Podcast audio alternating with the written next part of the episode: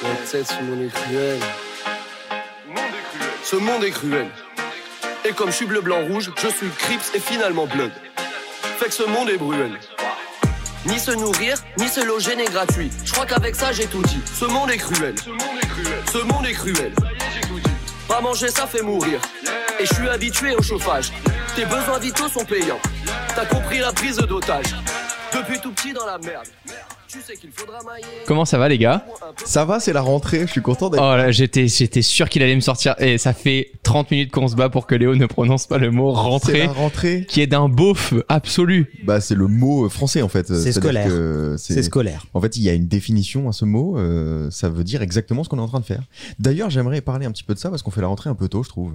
On est le 31 août, c'est-à-dire qu'il n'y a pas plus de casseurs d'ambiance que les gens qui te font rentrer le 31 août. Genre, tu pouvais pas attendre un jour pour faire en septembre. Mec, ça fait deux mois qu'il est en vacances. Bon, j'espère que tout le monde va bien. Léo, Manuel a lancé une initiative. Ouais, très bonne initiative. Ça fait six mois que je parle de faire un truc euh, similaire, mais euh, c'est une super initiative. Bravo Manuel. On va d'ailleurs tous t'applaudir. Attends, je pose mon verre de jus de pomme. On n'arrivera jamais à la Bravo faire Manuel. courte. Je crois que Léo est surexcité par la rentrée.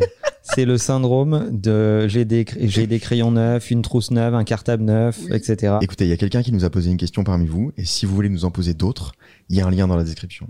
Salut la team. Alors j'avais un petit sujet de, podcast qui pourrait être intéressant.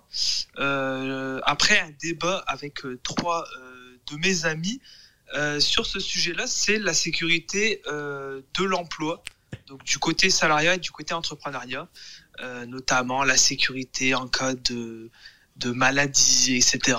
Comment fait-on pour gérer ça lorsqu'on est entrepreneur au début? On a des aides euh, forcément qu'on a quand on est euh, salarié, qu'on n'a pas quand on est entrepreneur. Et comment euh, on peut gérer ça? Est-ce que la sécurité financière euh, prime à ce niveau-là? Donc, on a débattu euh, à trois euh, sur ce sujet-là. Donc, c'est pour ça que j'aurais aimé euh, avoir votre avis dessus. Et ça pourrait être le sujet d'un podcast. En tout cas, à la prochaine. Et j'ai hâte d'écouter ça.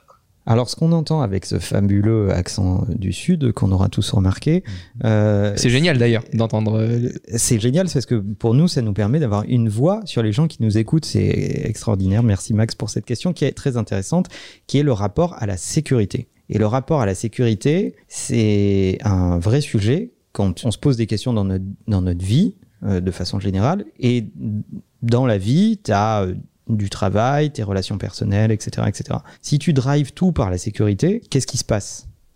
C'est ça finalement le- le- la, la question qui nous est posée. Est-ce que la sécurité doit prévaloir sur, euh, sur tous les sujets? Moi, c'est ce que j'entends dans cette question. Mhm. Bah, par sécurité, il se passe pas grand-chose. C'est-à-dire?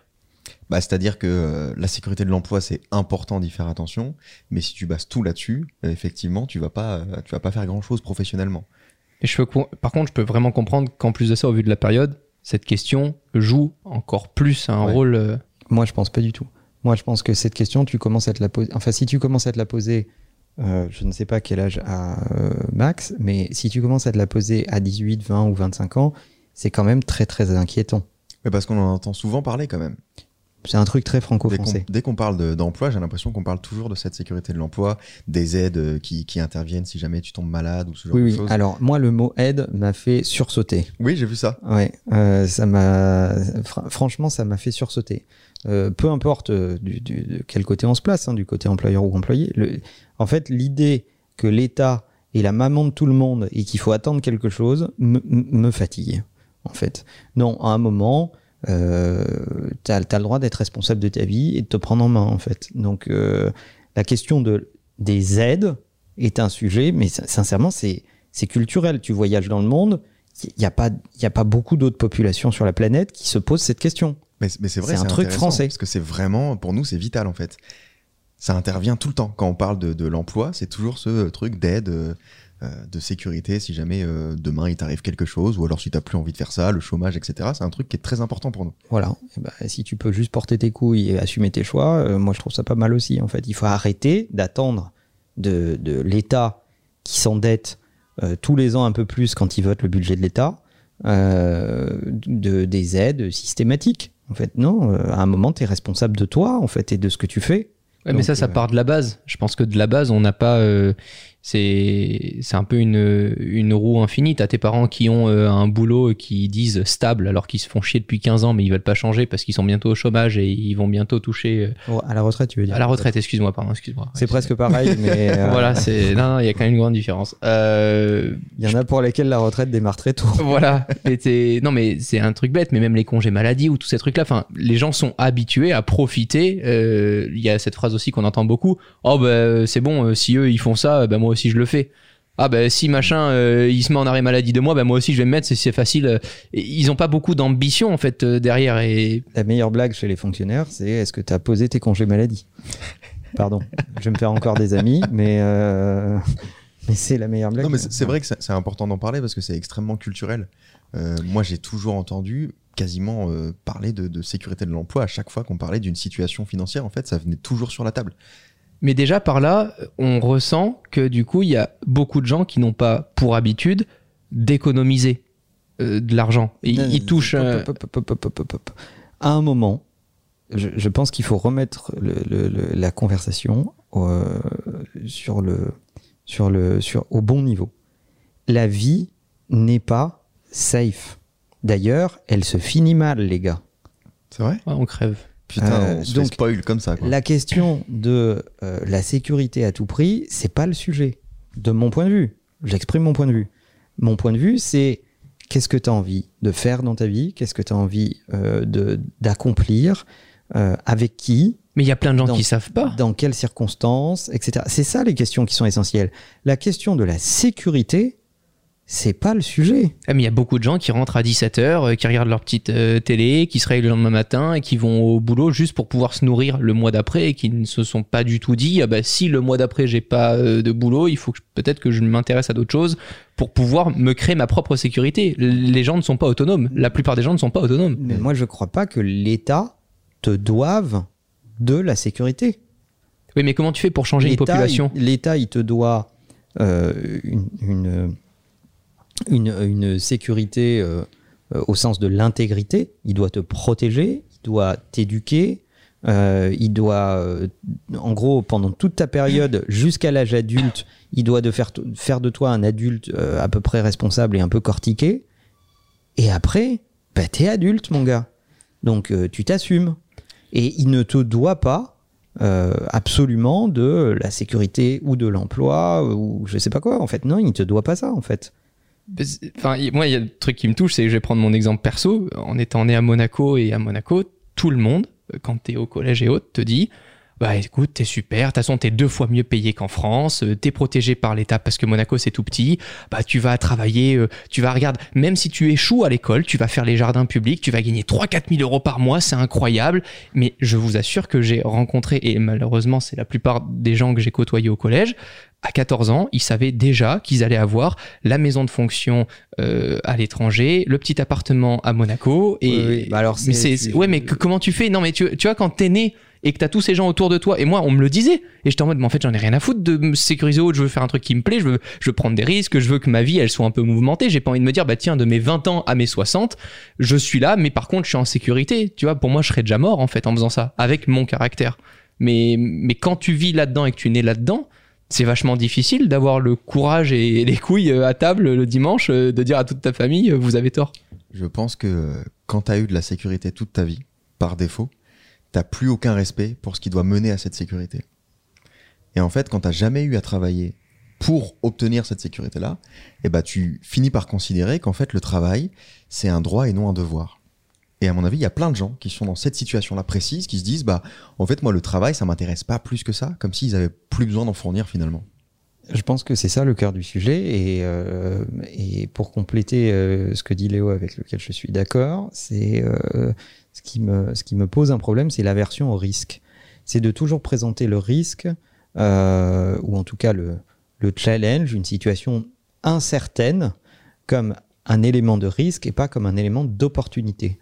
Euh, une situation incertaine, ce qui est euh, à peu près l'antithèse de la sécurité, n'est pas forcément un risque. C'est aussi, peut-être, euh, une opportunité.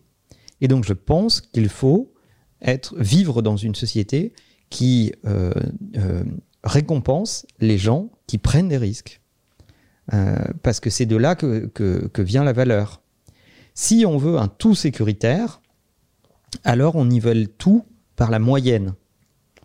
Euh, donc euh, en fait, on préfère que on ait à peu près tous le même revenu, à peu près tous le, même niveau de vie, etc., etc. C'est un truc qui est assez, euh, qui est assez répandu. Ça, je trouve, je, moi, c'est pas la société dans laquelle je veux vivre. Je veux, je veux qu'on puisse être dans une société méritocratique où les gens qui ont pris des risques sont récompensés pour les risques qu'ils ont pris si jamais ils ont eu du succès. Mais ces gens sont tellement moins nombreux que forcément. On... Mais ils en font vivre beaucoup d'autres. Oui, mais justement, les autres n'ont pas. le- le- Mais moi, je dis pas que tout le monde est fait pour prendre ces risques-là. Je je suis pas en train de dire que Mm. euh, ça convient à tout le monde. Euh, je suis pas en train de vendre une société où il faut que chacun soit entrepreneur. Je n'y crois pas du tout. Je pense que entreprendre c'est difficile. Entreprendre ça demande d'aimer l'incertitude. Euh, ça demande euh, d'être suffisamment confiant pour se dire que pendant la chute, tu vas apprendre à voler, euh, au risque de pouvoir te planter si jamais t'as pas appris assez vite. Bref, ça demande de vivre avec ces éléments-là tous les jours et, et d'être capable de vivre avec. C'est pas fait pour tout le monde. C'est pas populaire ce que je dis. En ce moment, on essaye de faire croire à tout le monde que tout le monde peut être entrepreneur. C'est pas vrai. C'est pas vrai. Être entrepreneur, c'est vivre avec de l'incertitude, vivre avec des dettes, euh, vivre avec euh, de la précarité. Vous en êtes la preuve. Vous deux, vous êtes des, des, des, des preuves vivantes de, de ce qu'est la précarité. C'est-à-dire? Bah, je, te rejoins parce que euh, moi, il y a un réflexe que les gens ont et qui m'impressionne toujours parce que je trouve que c'est terrible de dire euh, des choses pareilles. C'est quand je rencontre quelqu'un et que je lui explique ce que je fais dans la vie. Donc, euh, bah, je suis youtubeur. La plupart du temps, les gens me disent ce truc incroyable, ils me disent euh, ah bah, profites-en parce que ça va peut-être pas durer. Ah ouais, ça c'est fou ça. Dé- Déjà, je me dis, bah, tu dirais jamais ça à d'autres professions, en fait. C'est-à-dire qu'un mec qui te dit, oh, je suis trop content, j'ai ouvert mon salon de coiffure, tu lui dis jamais, ça va pas durer. Il y a Boston Dynamics pas Ça- loin là, ça, va ça- pas durer. Ça va être compliqué, ça va pas durer. Bon, les gens nous le disent parce qu'on est, parce que nos youtubeurs, ils se permettent de le faire. Et, et c'est vrai que ça nous rappelle un petit peu, moi, ça me rappelle à chaque fois qu'effectivement, cette situation est précaire. Parce que les gens sont convaincus que les cheveux vont continuer à pousser, alors qu'ils se disent que peut-être que YouTube va s'arrêter. Mais la réalité, c'est qu'ils n'ont pas compris qu'il y a une génération entière qui ne regarde plus euh, le contenu de la même façon et qui s'informe plus de la même façon. C'est sûr, mais. Ils sous-estiment ça, en fait. Mais d'un côté, ils ont pas tort. C'est vrai que c'est précaire. Peut-être qu'on sera remplacé par un autre qui présentera euh, les appareils tech de la d'une meilleure manière, etc. Donc effectivement, ce qu'on fait est précaire. Ou peut-être que ça ne nous plaira plus en fait dans dans dix ans. Donc en effet, c'est compliqué. Oui, mais on aura appris tellement plus par cette voie-là qu'au final on aura plein d'autres opportunités justement. La raison pour laquelle je, je dis ça, le fait que et tu l'as souligné, euh, Manuel, c'est vrai qu'on a un métier quand même, euh, une profession qui est assez particulière, c'est assez précaire. C'est-à-dire que quand on va voir un agent immobilier et qu'on lui dit youtubeur, en général, euh, on n'a pas la même réaction que si on avait dit banquier. Et, et c'est étrange parce que pourtant, on le voit. Alors les gens, euh, On gagne plus qu'un banquier. non, c'est pas ce que j'allais dire. c'est parce que les, les- les gens, les gens savent pas ce qu'on ce qu'on dit en off, etc. Et ce podcast a été difficile à démarrer parce qu'on considère qu'on n'a pas grand chose à dire sur la sécurité de l'emploi.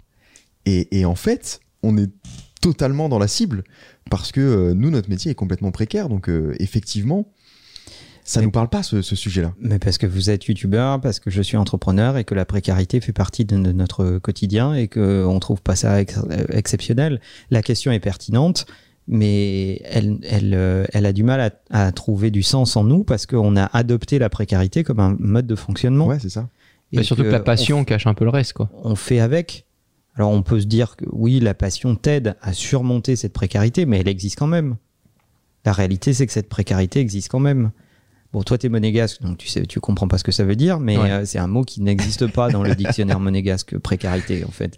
Euh, en fait, ils l'ont sauté, ils, ils, ils laissent tomber, ils vont directement à patrimoine. en fait. Voilà, exactement. Euh, et donc, et donc c'est, c'est, c'est la, question en réalité qui est posée, c'est euh, euh, quel est ton, rapport au risque? Euh, Est-ce que tu acceptes que contre du risque, tu puisses être rétribué plus fort? Est-ce que tu acceptes que on soit dans une, société qui rétribue fort les gens qui prennent des initiatives que d'autres ne comprennent pas. C'est une société capitaliste en fait. C'est un modèle capitaliste. C'est-à-dire que les gens qui prennent des risques et qui finalement rencontrent une adhésion sont plus rémunérés que des gens qui prennent pas de risques. Et à un moment, tu fais un deal avec toi-même. Donc le deal que tu fais, c'est quel niveau de risque je prends et euh, comment je suis rémunéré. Si tu veux peu de risques, tu prends un emploi de fonctionnaire. Un emploi de fonctionnaire, du coup, tu es difficilement virable et euh, en contrepartie, tu es pas très bien rémunéré, mais de façon constante, garantie. Ouais. C'est l'État qui te paye. Et la progression de ta rémunération est faible, mais constante. Euh, si tu as un petit peu plus de goût du risque, tu vas bosser dans le privé. Donc dans le privé, donc c'est pas l'État, euh, bah, tu bosses dans une boîte, elle te paye certainement plus, euh, elle, tu prends le risque que cette boîte fonctionne ou ne fonctionne pas. Donc euh, peut-être qu'elle fait faillite et que tu te retrouves euh, au chômage. Euh, tu prends le risque de changer de job. Mais à un certain moment, t'entends, euh, je suis plus payé par le chômage qu'en étant au travail. Ça, c'est aussi catastrophique. Oui, ça existe aussi. Euh, Mais, sur la durée, c'est pas le plus. euh, non, sur la durée, c'est Exactement. Mais, et puis d'ailleurs, euh, bon, je veux pas rentrer dans des sujets politiques, mais dès qu'on commence à encadrer les droits au chômage en disant, bah, c'est une date de début, mais ça va avoir aussi une date de fin, euh, ça commence à devenir euh, touchy pour un certain nombre de personnes. Donc c'est dès qu'on touche à la sécurité, euh, on n'aime pas ça. On n'aime pas le rapport au risque en France. Euh, mais à un moment, à l'échelle globale, il faut se dire que les économies sont en compétition. Donc on cite souvent les pays anglo-saxons, et les États-Unis en particulier. Bah, aux États-Unis, tu travailles, tu as du fric, tu travailles pas, tu pas de fric. Euh, c'est assez simple à comprendre. La contrepartie, c'est que il y a une taxation, euh, non pas sur les salaires, parce qu'il y y a de la taxation sur les salaires, mais une taxation sur les rémunérations euh, euh, liées au capital qui est plus faible qu'en France. Mais en contrepartie, on te donne pas beaucoup de sécurité dite sociale ou de l'emploi ou du chômage, etc. Non, tu es dans un système où c'est euh, assez individualiste et assez assurantiel. C'est-à-dire que si tu veux euh, pouvoir euh, euh, être payé tes frais de santé, bah, il faut que tu souscrives à une assurance que tu payes pour toi et qui est chère. En, en France, c'est différent. On accepte d'être dans une économie où on te prélève beaucoup de ta rémunération, beaucoup de taxes, d'impôts, à travers euh, la TVA, l'impôt sur le revenu, enfin toutes les formes d'impôts, mais en contrepartie, on te donne un certain nombre de services publics. C'est-à-dire que bah, la santé coûte pas cher. Moi, j'étais euh, euh, surpris de voir des youtubeurs euh, connus qui étaient au Mexique il y a pas longtemps et qui se sont rendus compte qu'un test PCR coûtait 100 dollars, alors qu'en France, il était gratuit. Bah ouais. Bah c'est oui, ça coûte 100 dollars. Dans le reste du monde, ça coûte 100 dollars. Mais en France, on t'apprend pas que la santé coûte de l'argent.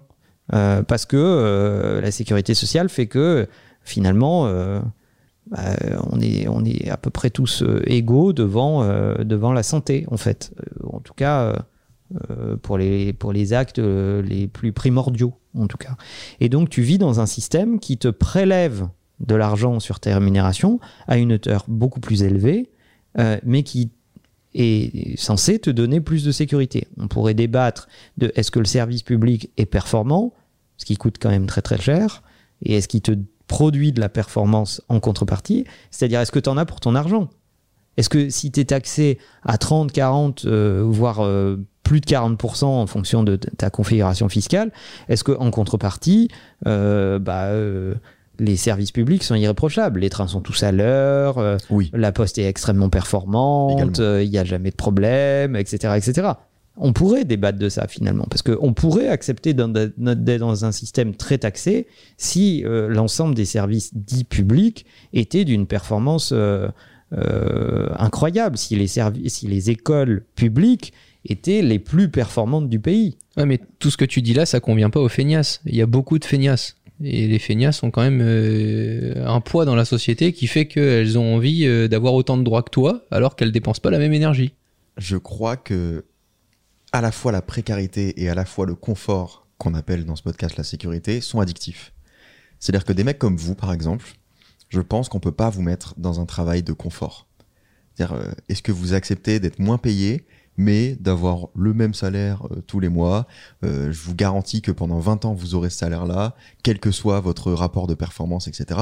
Vous accepterez jamais ça. Ah bah au bout de 48 heures déjà on a changé le système, ça c'est sûr. Voilà. Bon, vous accepterez jamais un truc pareil. Et à tu- l'inverse, Pourquoi tu dis vous euh, Je suis sûr que toi non Toi plus. dedans aussi. Moi, moi, je suis, moi, je suis, je suis un peu dans ces eaux-là, on va dire. Euh, Je suis un peu dans ces eaux-là. Et à l'inverse, moi, je connais beaucoup de gens qui sont, bah, pour le coup, fonctionnaires, euh, avec euh, dans différentes euh, professions.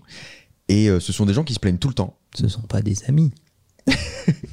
ce, ce sont des gens qui se plaignent tout le temps, mais pour autant, ils vont jamais changer de situation. C'est-à-dire qu'il y a plein de gens qui sont dans le public et qui se plaignent toute leur vie, mais ils vont jamais aller dans le privé. Parce que je pense justement que ce confort et cette sécurité, même si tu t'en plains euh, pendant toute ta vie, tu voudras jamais le quitter parce que quelque part, il est rassurant en fait. Donc à mon avis, les deux opposés sont extrêmement addictifs. En fait, c'est une question de dosage. Euh, quelle est euh, euh, ta réaction euh, à, au niveau de risque que tu es capable de prendre? Mais à un moment, il faut quand même accepter que plus tu prends des risques, plus le niveau de rétribution, que ça soit en accomplissement, en revenus, euh, en, en, en contact, euh, etc., etc., est élevé. C'est-à-dire que plus tu prends des risques, euh, plus tu es paybacké, en fait.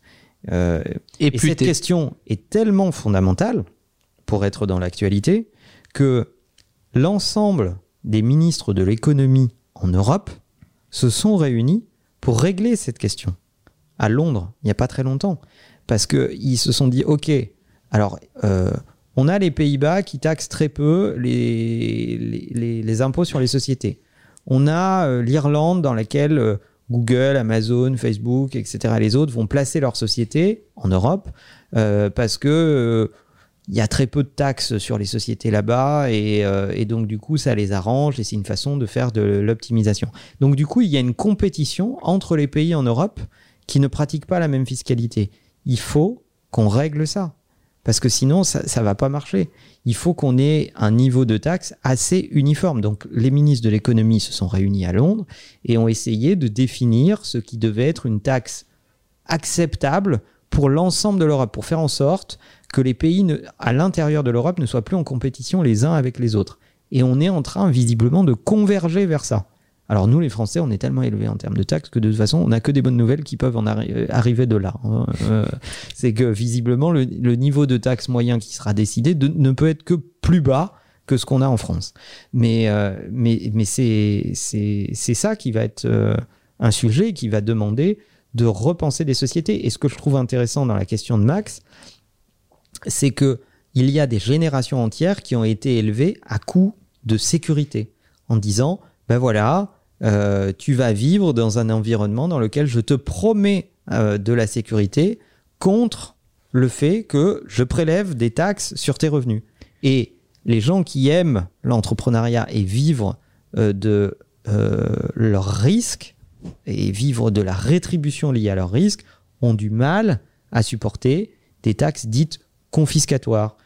Pas toutes les taxes, hein, euh, mais, mais des, des taxes qui sont visiblement trop élevées au- en regard du niveau de risque qu'ils ont pris.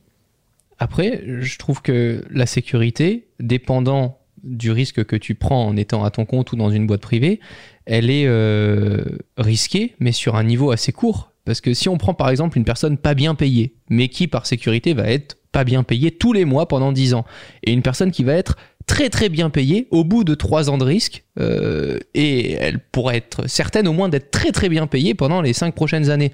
Bah, au bout de 5 ans, c'est comme si elle avait déjà gagné 20 ans de salaire en ayant euh, beaucoup de sécurité.